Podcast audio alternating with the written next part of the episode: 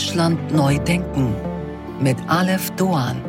Einen wunderschönen guten Tag allerseits. Willkommen zu dieser Sonderfolge unseres Wochenendmagazins. Wie schön, dass Sie dabei sind.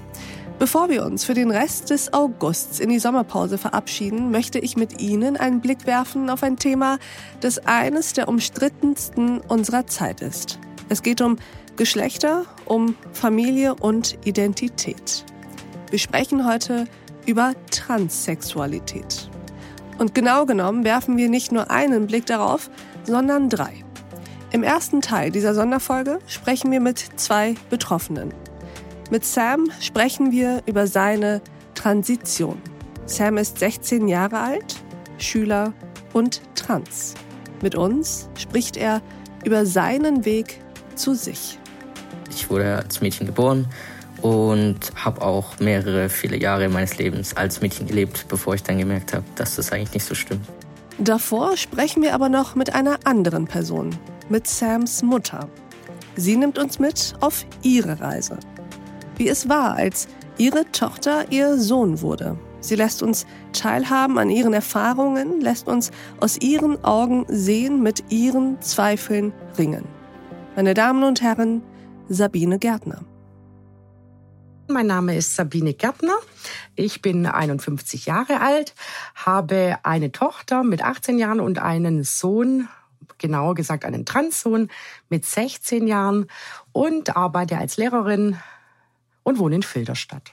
Ich freue mich sehr, dass Sie bei uns sind, Frau Gärtner. Wir wollen heute sprechen über ja, Ihr Leben, über Ihre Kinder, insbesondere Ihren Sohn, den Sie direkt auch näher beschrieben haben als Transsohn.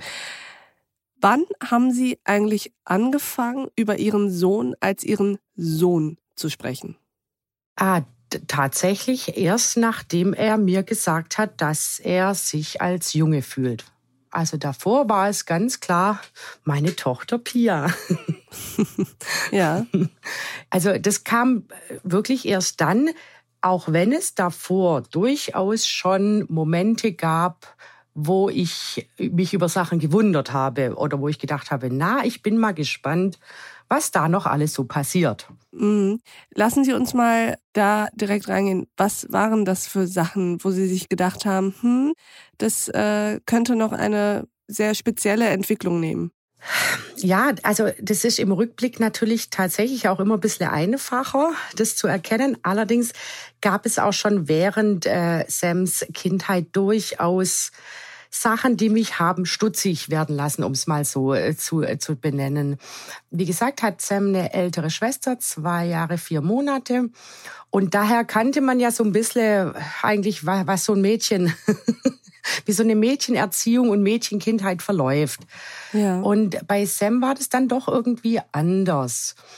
Er griff eher zu Jungs-Spielsachen als zu Mädchenspielsachen, wenn wir halt in diesen Schubladen mal so bleiben wollen. Und ich hatte mir immer so gedacht, na ja, es gibt schon ein Mädchen in der Familie, dann will das zweite Mädchen irgendwie eine andere Rolle besetzen oder so. Hab die nicht unbedingt so auf jungen Rolle bezogen. Aber es war mhm. klar, dass Sam schon alles ein bisschen anders macht oder auch ein bisschen, ja, schon ein bisschen jungenhafter. Wann haben Sie auch begonnen, ihn vielleicht auch anders zu sehen, auch aufgrund der Art und Weise, wie er sich zum Beispiel gekleidet hat oder auch wie er seine Haare getragen hat etc. Genau, das kam dann schon auch so. Er hatte natürlich im Prinzip den ganzen Kleiderschrank voll mit den Sachen von der großen Schwester. Ja. Und, und hat die schon auch angezogen. Er hat auch neue Sachen bekommen. Und das war auch am Anfang, sage ich mal, gar kein Problem. Das hat ihn auch gar nicht gestört. Es fing dann so Ende der Grundschule an, da war er so neun oder zehn, da kam so eine sehr deutliche Phase, wo er das gar nicht wollte, wo er wirklich nur Hosen, Haare abgeschnitten und alles. Und dann hat man das so hingenommen. Fiel Ihnen das schwer? Mir? Nein.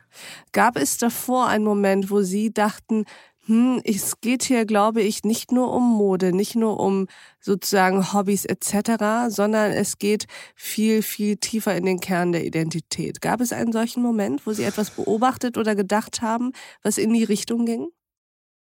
Ähm, nicht so sehr, was die Geschlechtsidentität äh, betrifft, aber äh, die sexuelle Orientierung.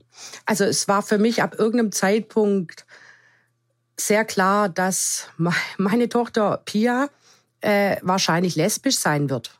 Also okay. das war so mhm. mein Gedanke, dass mhm. sie da durchaus einen männlichen Anteil in sich hat, den sie so auslebt. Ja. Habe aber nie an das Trans-Thema war mir war mir auch nicht so bewusst, muss ich ganz ehrlich sagen. Ja, naja, das wird den allermeisten nicht so ja. richtig bewusst sein.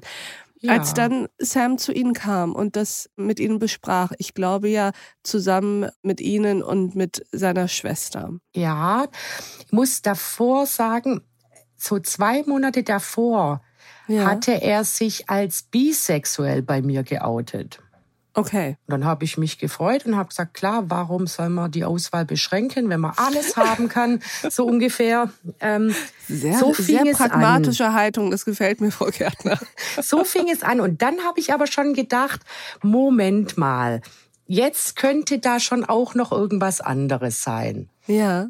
Und als er mir das dann gesagt hat. Was hat er Ihnen genau gesagt? Aus der Erinnerung raus hat er gesagt, also ich wollte nur sagen, ich bin doch ein Junge. Mhm. So, so relativ unspektakulär und, und, und kurz und aber sehr deutlich. Ja. Und was ähm, war Ihr erster Gedanke? Was war Ihr Gefühl? Mein erster Gedanke war: Hurra, endlich ähm, ist es raus, tatsächlich. Mhm. Das ist interessant, obwohl Sie an die Transidentität gar nicht gedacht hatten, als es dann raus war, dachten sie sich, jetzt kommt alles zusammen, ja. jetzt fällt das Puzzle zusammen sozusagen. Ja, und man muss davor sagen, dass es Sam einfach die anderthalb Jahre bis zu diesem Coming Out mhm. ging es ihm einfach nicht gut. Es ging ihm eigentlich richtig schlecht, weil er hat es einfach mit sich ausgemacht. Ja. Er hat es alles komplett mit sich alleine ausgemacht und war dadurch also das ging ihm einfach wirklich nicht gut. Und dann ist man als Mutter, beobachtet man das, versucht immer mal auch nachzufragen. Also wir hatten da auch schon einen so einen Therapieversuch, weil ich ja auch ja gemerkt habe, ihm geht es gar nicht gut. Es ging dann aber auch in so Richtung Essstörungen, da kamen auch noch so ein bisschen Sachen dazu. Mhm. Und, äh, und da macht man sich als Mutter einfach große Sorgen. Man merkt, es ist etwas Gravierendes nicht in Ordnung. Mhm. Und als das Sam gesagt hat, war ich einfach nur froh, weil ich mir gedacht habe, jetzt können wir an dieser Sache arbeiten. Und an dieser Stelle blenden wir uns aus. Diese Folge in voller Länge finden Sie auf thepioneer.de und in unserer Pioneer App. Probieren Sie es aus, hören Sie sich all unsere Podcasts an, lesen Sie all unsere Artikel und Newsletter, kommen Sie zu unseren Live-Events an Bord. Ich verspreche Ihnen, es lohnt sich. Bis dahin, auf sehr, sehr bald. Ihre Alef Doan.